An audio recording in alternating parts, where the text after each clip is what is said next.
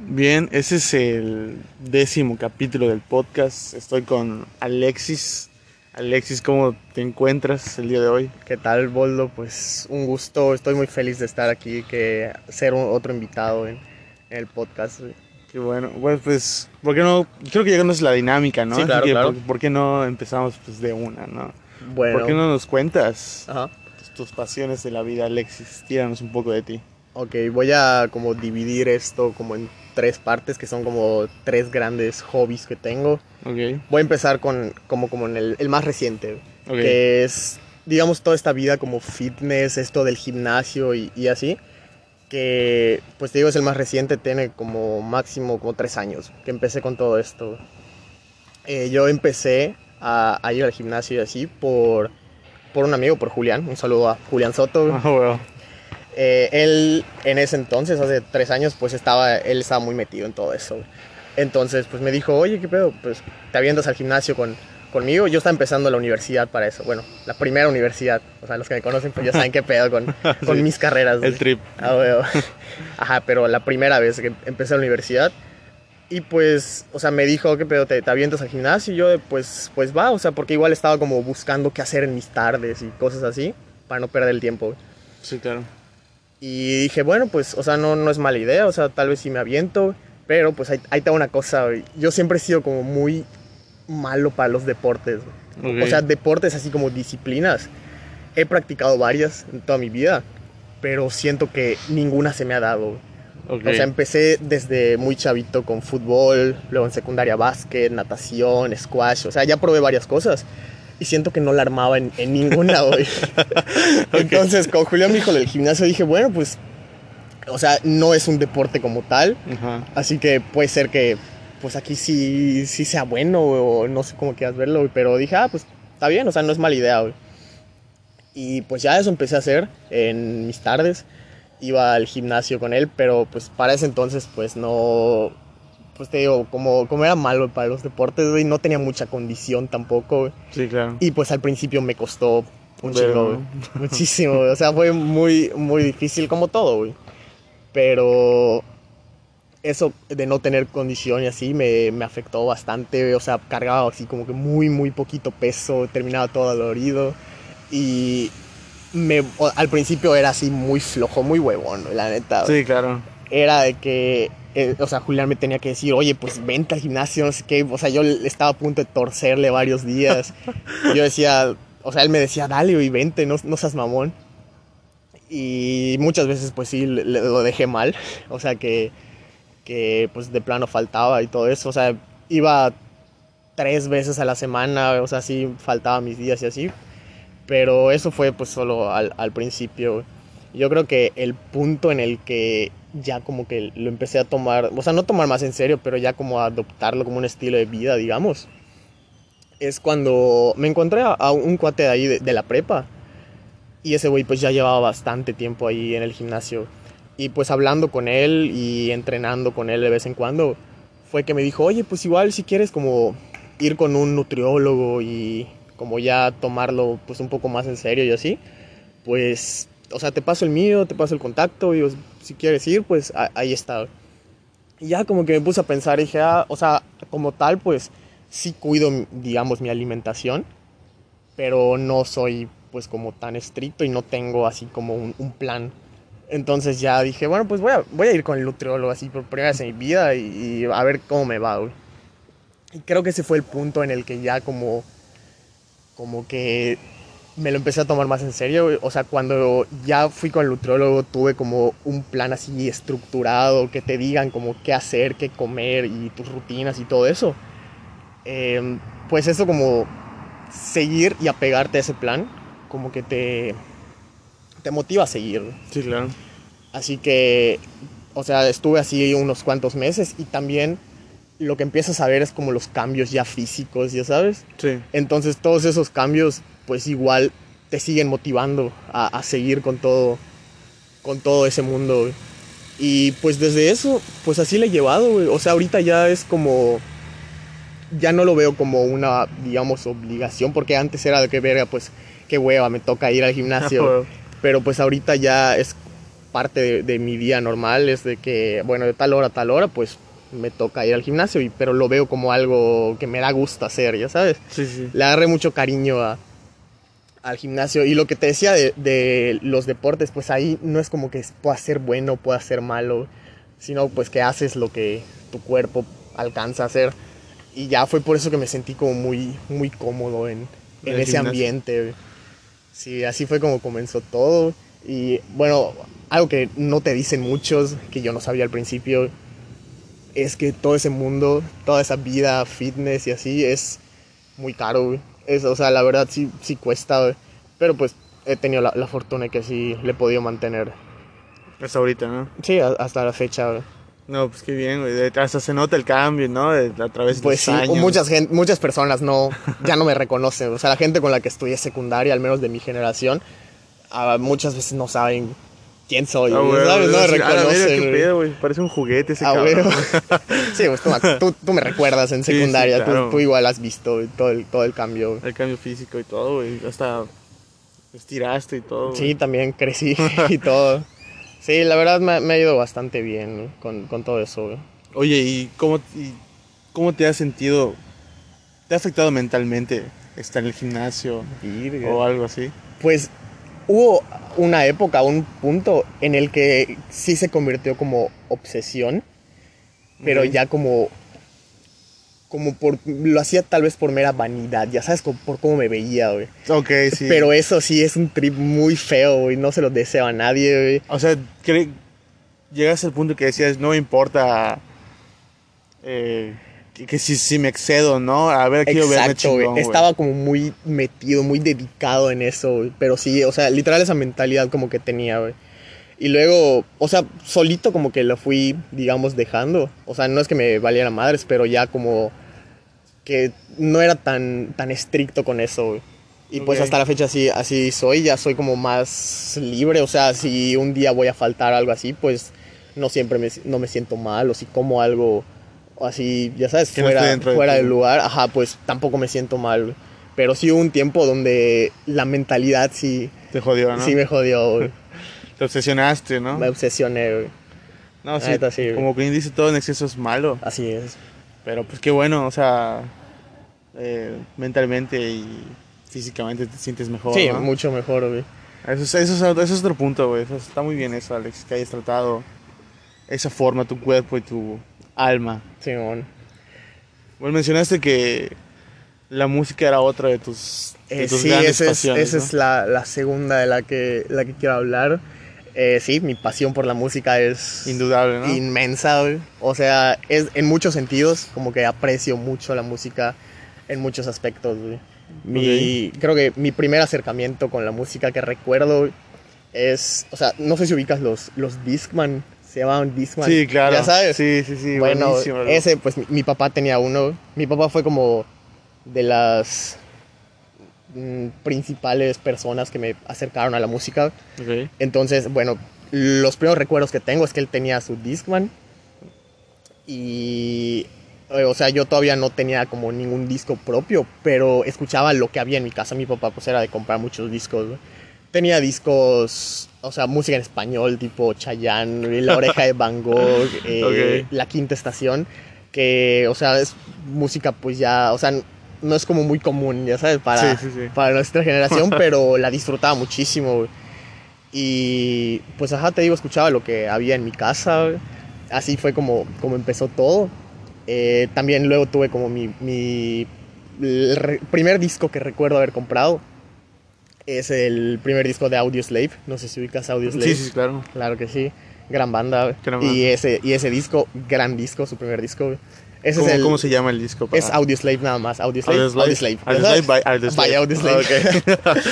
y ese es el primer recuerdo que tengo de, de comprar discos. Hasta la fecha soy fan de comprar De discos. comer- Sí, claro. Eh, es un excelente regalo, o sea, cuando la gente no sabe qué regalarme, pues, o sea, es la vieja confiable, siempre me pueden regalar un disco, güey.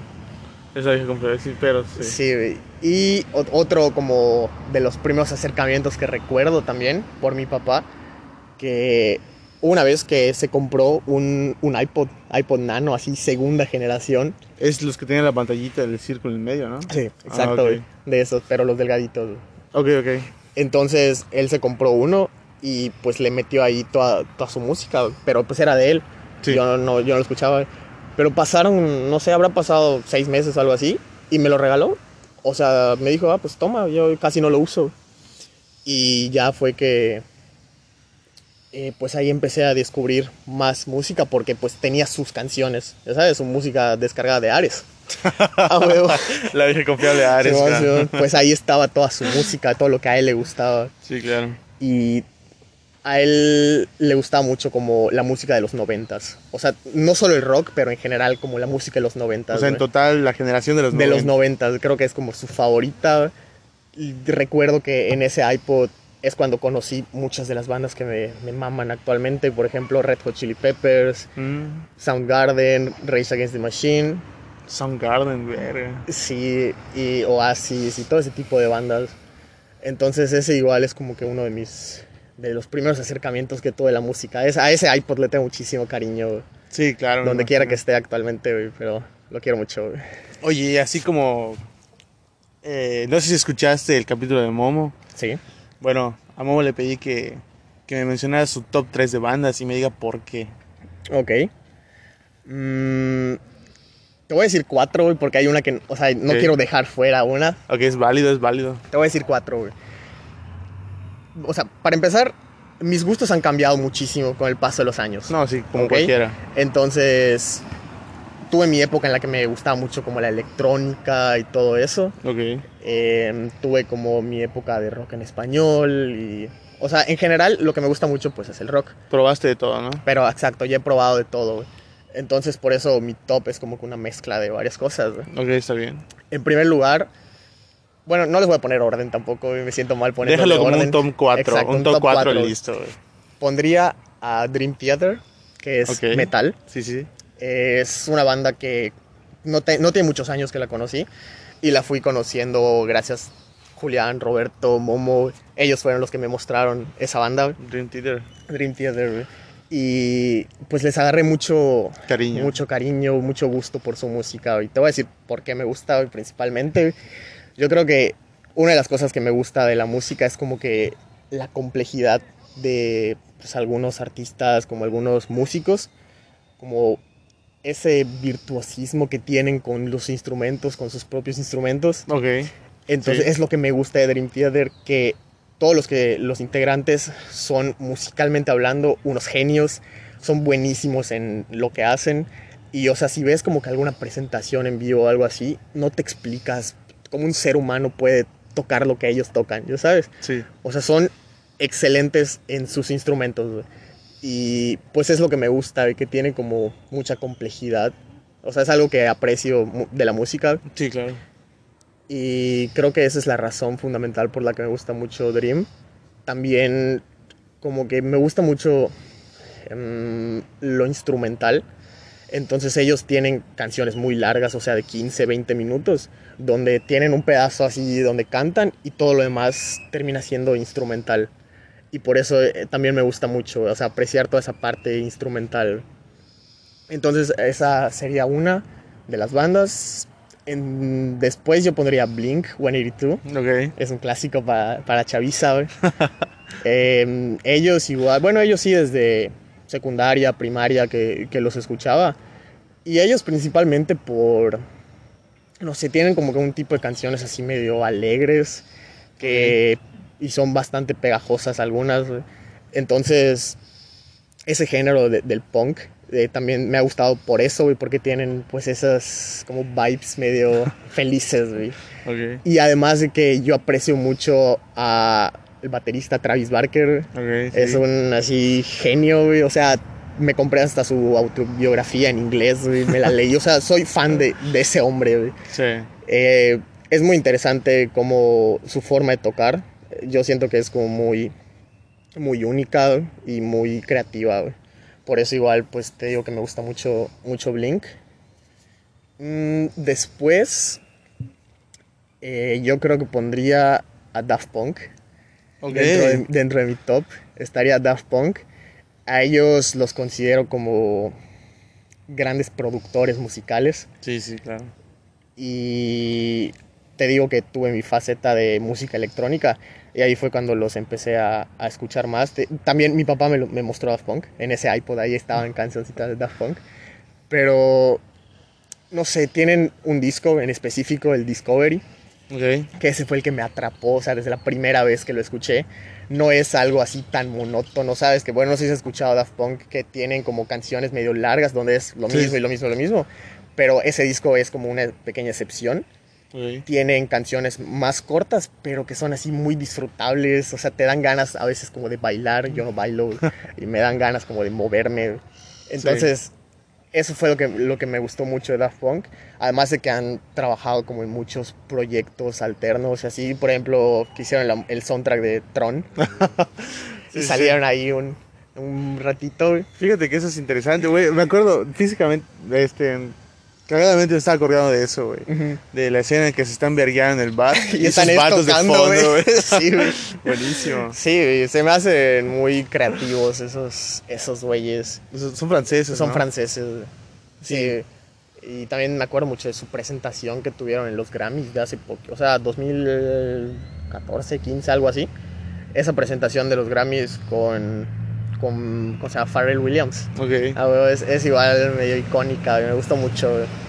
Creo que. eso- aparte sacan un álbum cada década o algo Ah, así, sí, güey. o sea, están así desaparecidos un montón de tiempo. Pero regresan. Y luego de la pegan, nada, güey. ah, güey, regresan y pegan, exacto, güey. Como hace poco que. No, relativamente poco que sacaron su álbum con The Weeknd. O sea, sacaron ajá, algunas canciones con Algunas- The Weeknd. Sí. Sí, y hacen como que muy, muy buen trabajo en, en ese tipo de colaboraciones. Sí, claro. Eso sí, eso sí. Y pues nada, por eso está Daft Punk ahí. Y yo creo que para finalizar pondría a Taylor Swift. Ok, está bien. Sí. Número 4. ella la empecé a escuchar por mi hermana, porque pues mi hermana era, era medio fan de Taylor hace ya varios años. Y tenía un disco, ella tenía un disco de Taylor Swift que a veces yo me escuchaba. ¿Cómo se llama el disco? Fearless. Fearless. Fearless, ok. su segundo disco.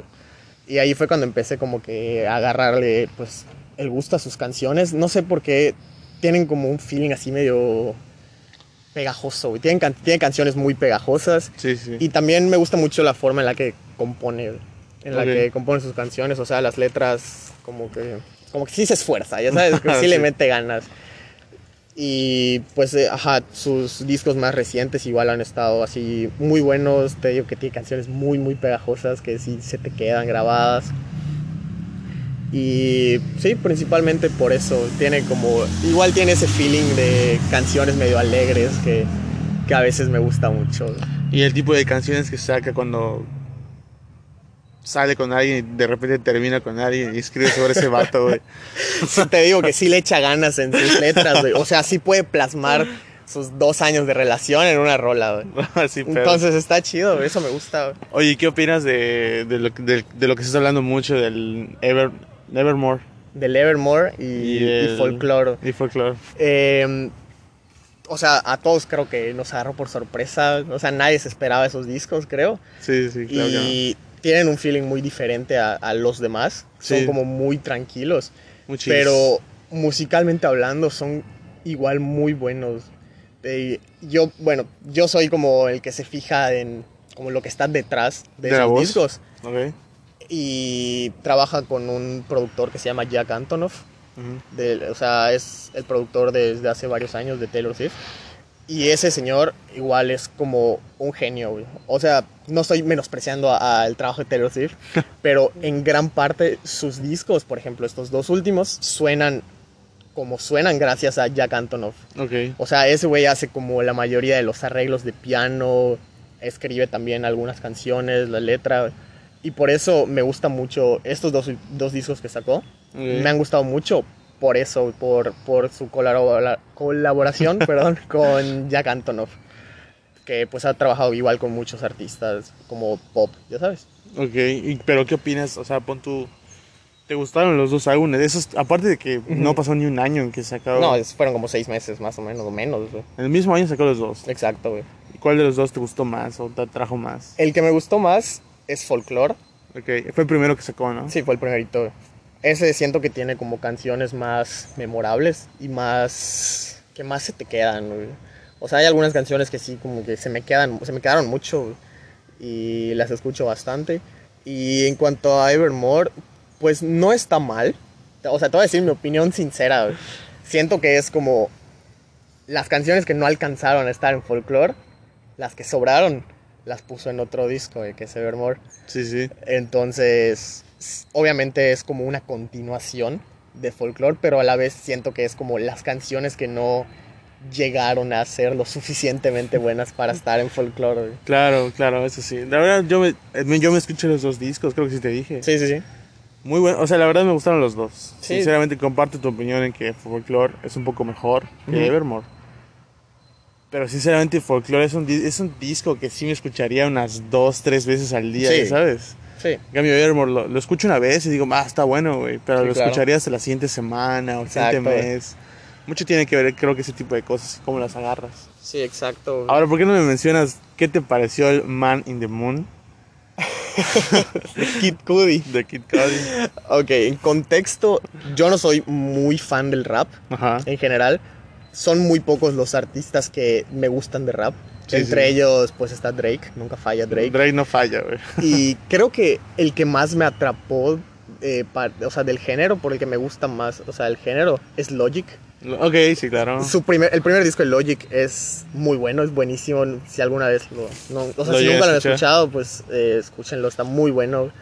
Es, creo que ninguno de los discos que ha sacado Logic hasta ahorita eh, se comparan con ese, con el primerito. Pero ¿qué me dices del Everybody, güey? Everybody. mm, tiene unas melodías muy chidas, güey. Eso te Eso lo sí. voy a admitir, güey. Tiene unas melodías, como que el pianito y todo eso en muchas canciones. Muy instrumental, ¿no? Exacto, güey. En sus- en Pero sus a la vez se me hace como muy largo y tal vez algunas canciones, digamos, están como de relleno. Tal vez sí. Pero Sí. Es que el Everybody a mí me gusta. Ajá. Sobre todo porque en específico hay una, un interludio. Sí, ok, sí, me lo mostraste. Sí, con. ay, ¿Cómo se llama este hombre? Nils deGrasse Tyson, creo. Ajá. Que habla sobre el existencialismo y sobre que. Sí. Y ese güey siendo Dios, ¿sabes? Ah, huevo. Entonces eso sí te pega. Ese trip está muy interesante, esa rola, güey. Pero bueno, eso es nada más como el contexto de, de mi historia con el rap. ok, pero no nos has dicho tu opinión sobre. Este disco de Kid Cudi, Man on the Moon 3, em, Robertito hace unos, unas semanas me mandó una lista como de discos, de los mejores discos del 2020. güey. Sí, Y sí, estaba, sí. Estaba ese disco, güey. De hecho, igual, no sé, a veces me entra en Google buscar top algo del 2020, Oh, güey. Y esa madre sí me haber salido, güey. No, no, no lo quise escuchar hasta que fue el día que me lo mandaste y me dijiste, güey, está bueno, güey. Sí, o sea, ya hoy lo vi por primera vez. Dije, ah, pues, cagado, Kid Cudi sacó un disco este año, o sea, yo ni en cuenta. Y dije, pues, lo voy a dar. Así, mientras juego, mientras hago otra cosa, aunque está así como que de fondo, pero le voy a tratar de prestar atención. Y la verdad, aunque está muy largo, Más es- o menos, más o aunque menos. está ajá, medio largo, es un disco que ahí sí no siento que ninguna canción sobre. No, ¿verdad? Se que no? disfruta muchísimo cada una de las canciones. Tiene ahí como varias colaboraciones que igual están muy buenas, muy bien hechas. Y no es un disco que me aburrió. No, No, o sea, de plano nada. te digo que las canciones están ahí por, por alguna razón. Y te digo que sí, es un disco que me, me gustó mucho.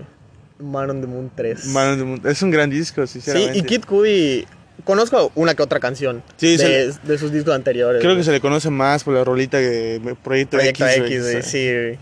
Pero además de esa, pues sí conozco como que será dos, tres canciones más. sí, sí. No es, no, es un, no es un artista que conozcamos tanto, Ajá. pero por lo menos este álbum, al menos a mí me intrigó a saber qué, qué más hay detrás ¿Qué de más él. hay de él? Sí.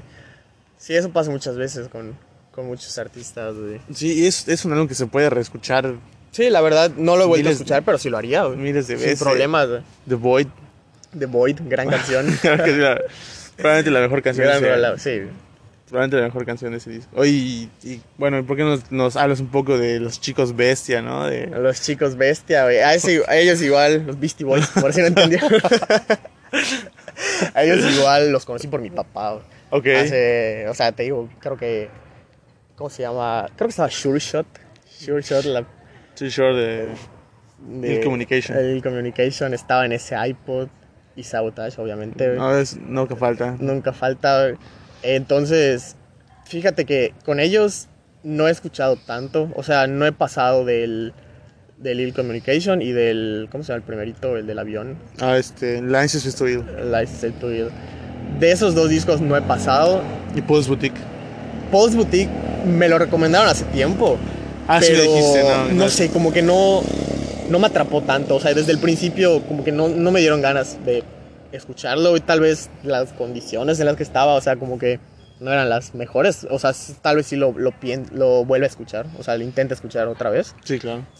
Pero ya como que mentalizándome a que quiero escuchar este disco eh, porque quiero saber más de ellos. Pero no estoy diciendo que es un mal disco, que no me gustó. Solo no he tenido la oportunidad de apreciarlo y cómo se debe. Pero pues sí, te digo que ese es mi... Ese es como mi... Mi gusto hacia Beastie Boys. No soy un gran fan. Pero sí reconozco que marcaron una generación. Tienen un estilo como muy único. O sea, combinar rap con rock y otros géneros. Como que los hace muy, muy únicos. Creo que mucho tuvo que ver, no sé si se le puede decir el líder de los tres, el chavito este Adam York. Adam Jones, claro. Creo que este, o sea, a lo mejor creo que no has visto el documental, No, no, no lo he visto. güey. pero sinceramente ahí te, te lo pintan como si fuera Diosito, güey. Sí. Y pues sinceramente el brother era muy talentoso, güey. Era, era algo increíble, ¿sabes? Sí, creo que hay una calle en Nueva York con su nombre, güey, según yo. güey. algo así. Sí, algo así llegué a ver. güey. Bueno, Alexis, con- eh, cerrando un poquito con la música, ¿por qué no nos hablas más de tu otra pasión? Ya la, la siguiente, la última. Ok.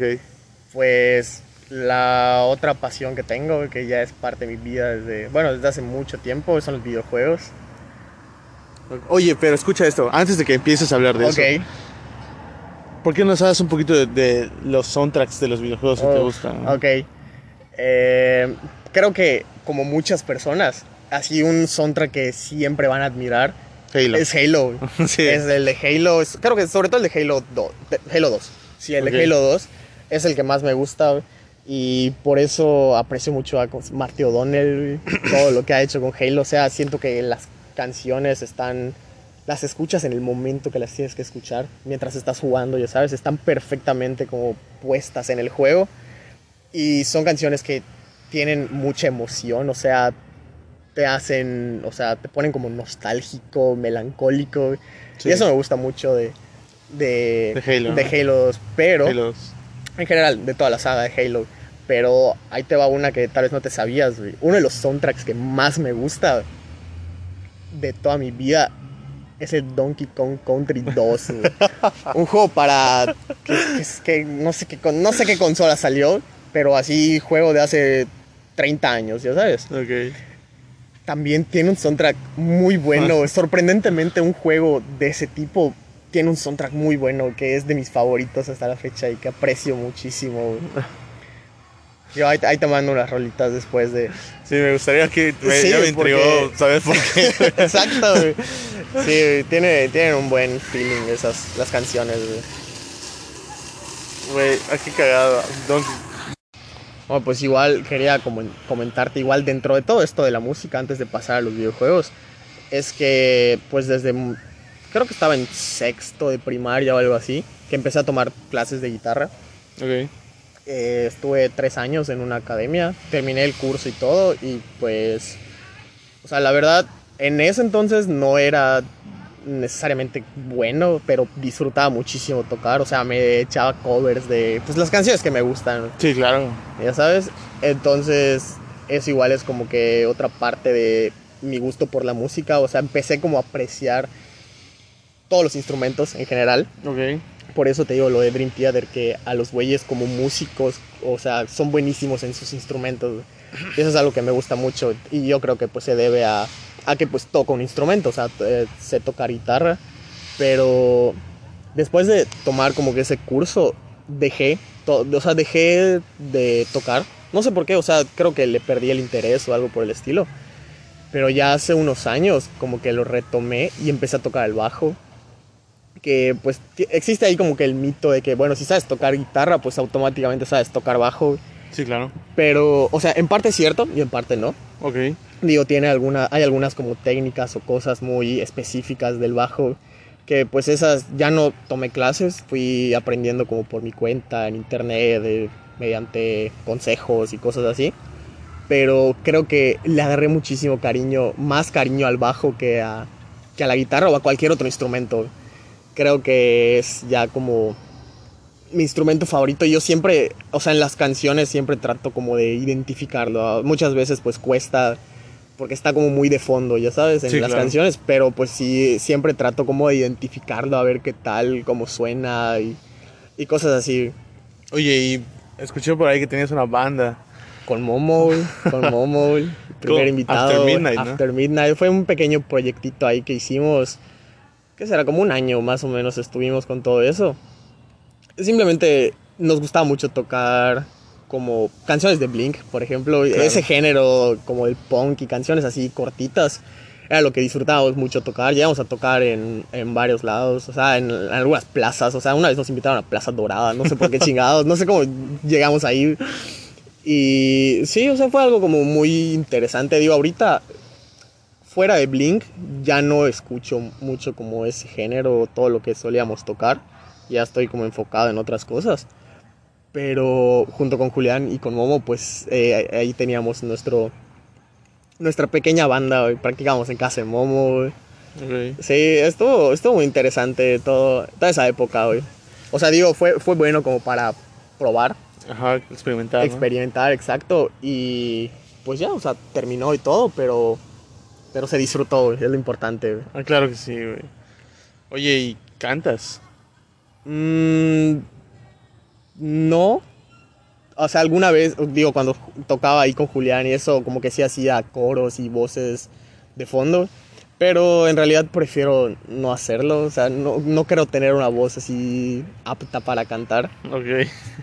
Porque a veces sí como que se me va la voz y todo eso.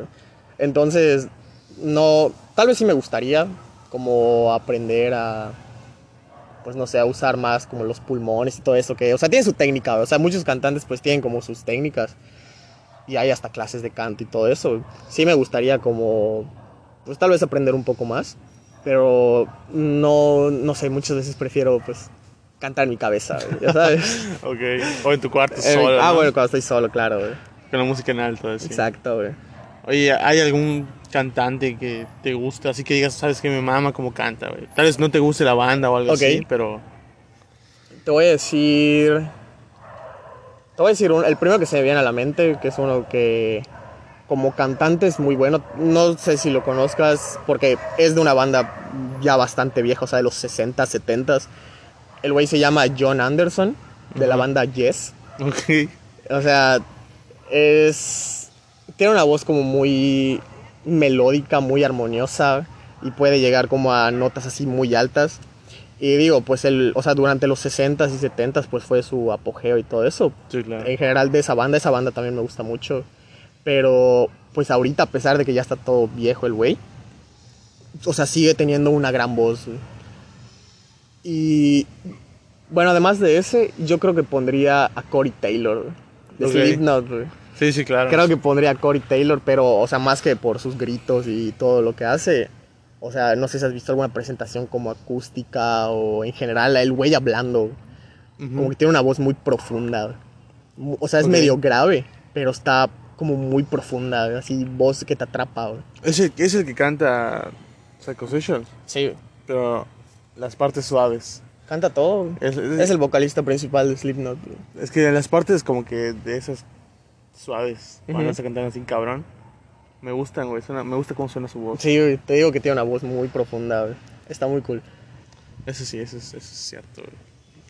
Bueno, Alexis, ¿por qué no empiezas hablándonos un poco de tu historia en los En videojuegos? los videojuegos. Pues yo creo que todo se remonta a una Navidad en la que recibí mi PlayStation 1, güey, el primer. PlayStation. Eh, tenía. ¿Cuántos años tendré? No sé, como 5 años tal vez, 4 años, algo así. Ok. Ese fue como mi primer acercamiento a los videojuegos, el PlayStation con Crash Bandicoot y Spyro, güey. Crash 3 y Spyro 3. Juegazos, hasta la fecha. me Warped, ¿no? El encantan. Crash, El Warped, el Warped. exacto. Hasta la fecha son así juegos que me gustan muchísimo y los he pasado millones de veces. Sí. Eso fue como una de las primeras. O sea, fue la primera consola que tuve. Ya después empecé como que con el lado de Nintendo y todo eso. Fue que me dieron, no, bueno, Santa me trajo un, un Game Boy Advance con The Legend of Zelda, A Link to the. Past. Igual ese es un juego que, eh, bueno, en, en ese entonces pues yo que estaba todo chavito, como que no le entendía mucho, pero no sé, me gustaba mucho jugarlo. Ahí fue donde jugué el Donkey Kong Country. güey. Ok. Ahí fue que nació mi gusto por Donkey Kong Country, juegos como Pokémon, igual, o sea, todos esos, esos juegos pues ya no los ya no los juego, o sea, porque ya no soy como de la parte de Nintendo, o sea, hace mucho que dejé de comprar cosas de Nintendo y así, pero pero fue como de las primeras cosas que que jugué. Ok. y ¿qué quieres que te diga? Mis juegos favoritos, mis juegos favoritos. Pues mira, básicamente sí. Ok, vamos a hacer lo mismo que la música. Perfecto. güey. Tírame. Pero vamos a hacer un poquito diferente, güey. A ver, Primero quiero que me digas los peores juegos que has jugado en tu vida y por qué. los peores juegos. Así que dices, ¿qué es esta mierda, güey? Eh, yo creo que de los peores que he jugado son como películas que les hacen adaptación a juegos. ¿sabes? Ok, ok.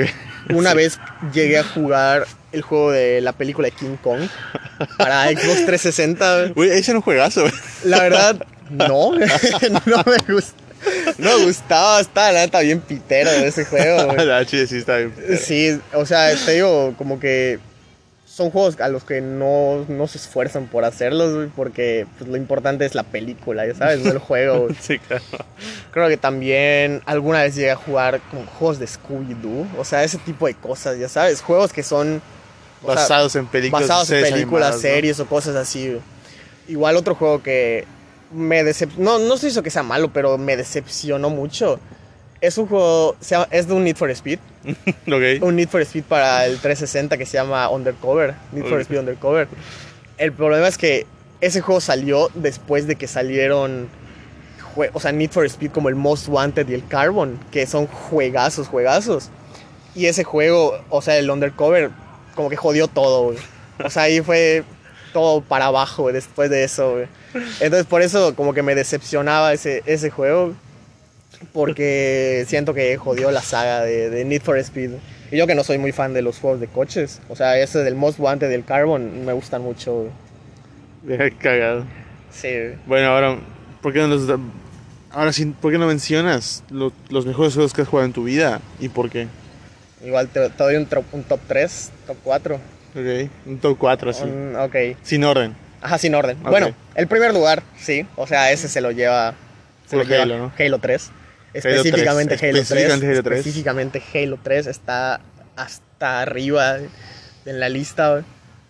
Eh, eh, con es, bueno, en general con Halo, pues tú sabes que conoces a mi primo. Ubicas a mi primo. Eh, Sí, creo sí. que por él empecé a, a jugar muchísimo Halo. O sea, yo cuando empecé a jugar Halo, que fue Halo 2, lo jugaba en casa de mi primo, yo no tenía Xbox. Ok. Pues empecé, o sea, no jugábamos en línea porque él no tenía Xbox Live, pero la campaña la pasé muchas, muchas veces, varias veces, la de Halo 2. Y ya cuando salió Halo 3, que igual lo seguía jugando en casa de, de mi primo, porque yo en ese entonces creo que, o sea, tenía el Wii o algo así, y pues estaba como que del, la- del lado de Nintendo, ya sabes. Entonces iba a jugar a casa de mi primo Halo 3 y la campaña se me hizo excelente. No es mi favorita de los Halos, pero me encantaba jugar esa campaña y lo que más me mama de Halo 3 es su multijugador Ok. y hasta la fecha lo sigo jugando, o sea, cuánto 13, 14 años después de que salió el juego, me sigue encantando. Tiene como tiene un feeling diferente a todos los demás, a todos los demás Halos. Entonces, eso fue como que lo que me atrapó. Y ya lo jugaba pues en línea, ya lo jugaba con mi primo. Y en ese entonces pues igual no es así que era como el mejor jugador. Me gustaba mucho jugar Victim Battle, güey. Era muy fan de jugar Victim Battle. Pero era de que cada fin de semana ir a casa de mi primo y era así el vicio. Me quedaba a dormir toda la noche jugando y jugando. güey. Puro Halo Entonces, 3.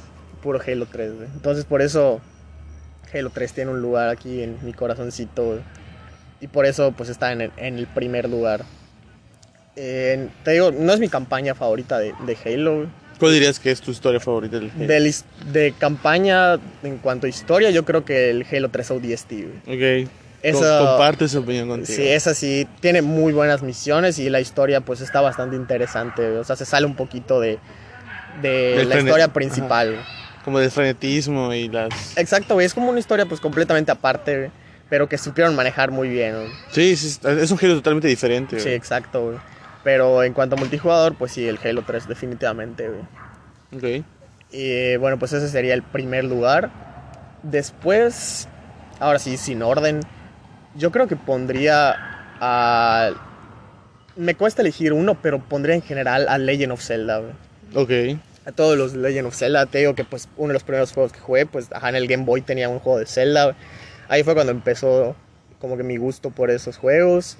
Eh, cuando tenía el Wii, pues fue que jugué el Twilight Princess. Buenísimo. Excelente juego, güey. No, buenísimo, excelente, güey. Excelente Zelda. Me encanta ese juego. Tiene como que una tonalidad así medio oscura, medio diferente a los, a los demás. Sí, que sí. normalmente tienen colores así más, Más llamativo. más ¿no? llamativos. Ese pues es todo lo contrario, es así Es- todo triste, güey, oscuro. Sí. güey. Y por eso me gustaba mucho, me gustaba mucho convertirme en, en En lobo. lobo. en lobo. Eso estaba padre. Está güey. muy cool, güey. Entonces, Y la, la boss fight, el final de ah, Ganondorf. Ganondorf. Muy padre, güey. Padrísimo, güey. Y pues sí, tiene, tiene muchas cosas que me gustan. El soundtrack igual bastante bueno. güey. Sí, sí, sí. Igual la ¿En historia general? es muy buena, güey. Sí. La historia me, me gustó bastante. Del lobito y de Midna, claro, que tenías Midna. ahí. Gran sí. personaje, Gran Midna. personaje, exacto, güey. Y sí, yo creo que pondría ahí Legend of Zelda, también el Ocarina of Time. O sea, Ah, bueno, el clásico de todo. un ¿no? clásico. O sea, alguna vez tuve la oportunidad de jugarlo para el Nintendo 64. Pero luego lo llegué a jugar. Lo sacaron para 3DS, güey. O sea, sacaron como que el remake. Ajá. Y ahí fue cuando ya lo jugué más y más, güey. Pero pues igual, excelentes juegos. güey. Toda la saga de, de Legend of Zelda me gusta mucho. Aunque pues te digo que como hace tiempo que dejé de comprar consolas de Nintendo, pues los más recientes no, no los he jugado. güey. Sí, sí. Pero, Pero, pues dicen que son es que son muy buenos. obras maestras. Siguen cara. siendo Sobre- buenísimos. Sobre todo el último este que salió. el ¿no? Breath of the Wild, sí. Ah, güey. Exacto, güey. Y pues ajá, por eso pondría Zelda ahí también. Creo que otro juego que me gusta mucho es el Tony Hawk American Wasteland. Grandísimo. Buenísimo, güey. O sea, en general todos los juegos de Tony Hawk son muy buenos, güey. Pero, bueno, no todos, pero los, los primeritos, güey. Ese entra dentro de los primeritos, güey, creo. Y... Pero ese juego me gustaba mucho, porque igual lo jugaba en casa de mi primo, güey. Él lo tenía, güey. Entonces, yo ese juego me lo he pasado, no sé, cinco o seis veces. No me canso, o sea, ya me sé todo de memoria, pero no me canso. No, me, me encantaba ese juego. Tiene un buen soundtrack también. Sí, sí, sí. Muy buena música, te digo, así como de medio rock, medio punk. Está bastante interesante. Y uno más que podría poner en la lista, yo creo que al Borderlands 2. Ok, eso sí, no, no te puedo. No, nunca has jugado Borderlands. Nada, para nada. Nada. Pues el, el- no sé, tienen como... O sea, son de esos mundos abiertos que... Hay de todo, güey. O sea, hay como variedad de armas, de personajes, de misiones secundarias y todo eso. Y el hecho de ver como muchas cosas, pues te da, te intriga a, pues, a completar todo, a ir por todos lados en el mapa y así. Tiene buenas boss fights también. Pero es como es la temática del juego. O sea, eres, es tercera persona, primera. Es primera persona, es en primera persona. Eh, creo que lo más interesante es como que esa variedad de armas que, que existe, güey. Entonces, pues estás ahí en el mundito, pues como que jodiéndote a todos y así. Pero es lo más chido, güey, como que toda esa variedad de armas y personajes que hay, güey. O sea, la historia no es como que sí, súper gran historia, pero la jugabilidad, más que nada, es lo que me gusta, güey. Creo que ese, es- esos serían mis, un top 4, güey, de juegos. Oye, ¿y por qué no platicas un poquito de, de cuánto hype le traes a Halo Infinite? La verdad, estoy muy emocionado. Me acuerdo perfectamente el día que dijeron, no, Halo Infinite va a salir hasta el próximo año, güey. O sea, Sí, ese día cuando vi la noticia fue como que no mames. O sea, me decepcioné mucho, güey. pero a la vez como que pues me, me causa más hype. Ya sabes, o sea, han mostrado muy pocas cosas del juego. Y eso es lo que intriga más, güey, de que no sabes casi nada, güey. Eso, eso sí, eso sí.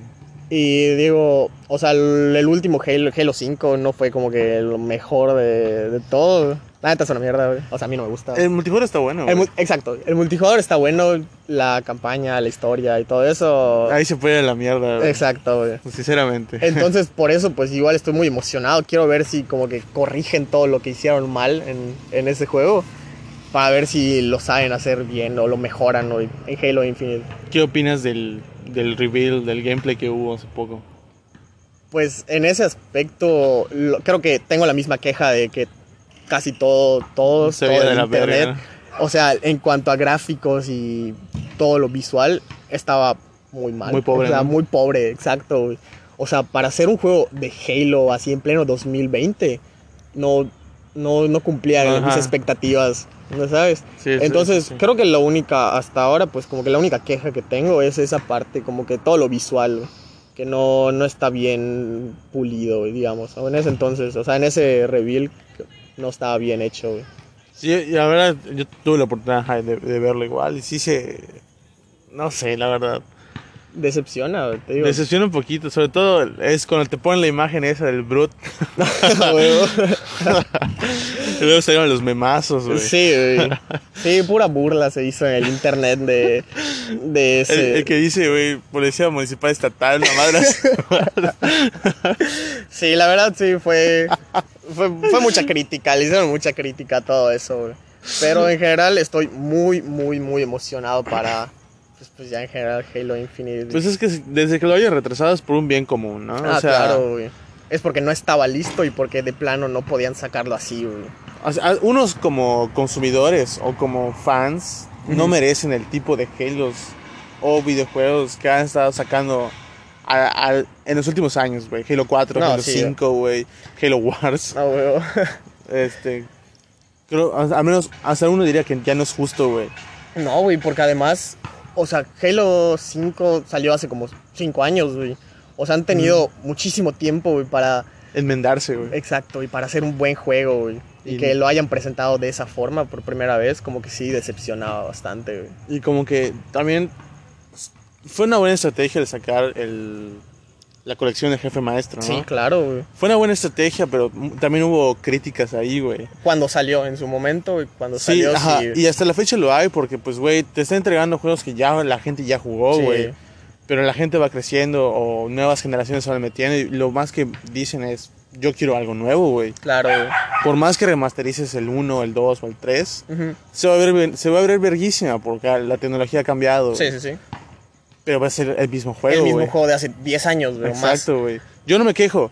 Sí, yo tampoco, güey, porque lo sigo jugando. Exacto, o sea, el Halo 2 se ve precioso, Obvio. remasterizado. Ah, sí, la verdad, sí. No, no tengo ninguna queja. Y ver las, las, las cinemáticas como están Ah, las cinemáticas son bellísimas, son de que Son verga, bellísimas, las del Halo 2 remasterizado, güey. Y algo que le, le puedo entregar a las a la, pues, a la saga de Halo es el doblaje, güey. Ah, Claro que sí, se, se disfruta muchísimo escuchar el Halo en español. Güey. Halo es, español es- latino, es, güey. es un gran doblaje, al menos del hasta el 3, del 1 al 3. Bueno, no, del el 2 y el 3, porque el 1 viene en, en inglés. Ujú. No, predeterminado. sí, el 2 y el 3. O sea, ya. Es que el 4 y el 5 como que no existen, güey. No cuentan, güey. El 4 no me acuerdo de nada, por más que. Nunca lo volví a jugar después de, de aquella Ah, anécdota. güey. claro, claro. El 5 sí lo toqué y me arrepiento de haber tocado.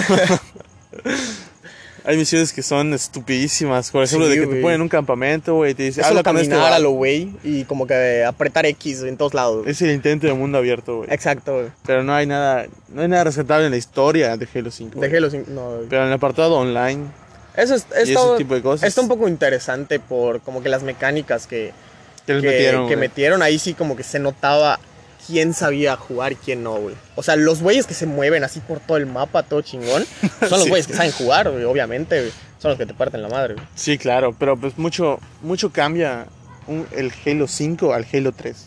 Claro, güey. Jugar Halo 3 es jugar, puta, un juego pesadísimo, güey. Se siente pesado, güey. Se siente sí. muy... pe- De hecho, hace poco que lo volví a estar, jugando otra vez con Momo y Brito. Este... Dije, güey, pues voy a volver a descargar solo el multijugador del 3. Ok. Güey, se siente horrible, se siente muy Sí, pesado. Y O digo, sea, verga, yo no para- estoy acostumbrado a esto. Es güey". que, ajá, exacto, ya te acostumbraste pues a juegos como más rápidos, güey, más fluidos, güey. Sí, güey. y- Como el Warzone y cosas así. Ajá, cosas más recientes, güey. Pero sí, jugar algo como Halo 3 de hace 10 años, pues sí se siente, Se siente muy lento, pesado, güey. pesado. Muy, se siente, sí, se siente Exacto, muy- y- güey. Pero juega Halo 5, güey, está adaptado a los jugadores de ahorita. Ah, claro, güey, es lo Sobre que... todo que. No sé si tú sientes lo mismo. Ujú. Que la jugabilidad del 5 eh, se siente como un COD. Sí, totalmente. O sea, y eso es lo que. O sea, muchas, muchos juegos así de disparos en primera persona han intentado hacer eso, como que adaptarse a, al COD. al COD. Es que es muy difícil innovar en un first person shooter, güey. Exacto. güey. Es, es bastante difícil. Sí, como que el Call of Duty se volvió ya como un estándar y Sí. muchos juegos pues, Ahora, tratan de. Así de como muchos dicen, este es un juego tipo Souls, van a decir, "Este- Exacto, este es un juego tipo COD. güey". güey. Sí, A la verga. Y la verdad, pues igual a COD le tengo mucho cariño, güey. Claro, güey. Al Call of Duty, sobre todo al Black Ops 2, que Sí, claro. pues es de las épocas de secundaria, donde Sí, siempre se armaba la reta, güey. Era mi vicio en secundaria, güey. El zombies, güey. Zombies, güey. Pero, pon tú, así como...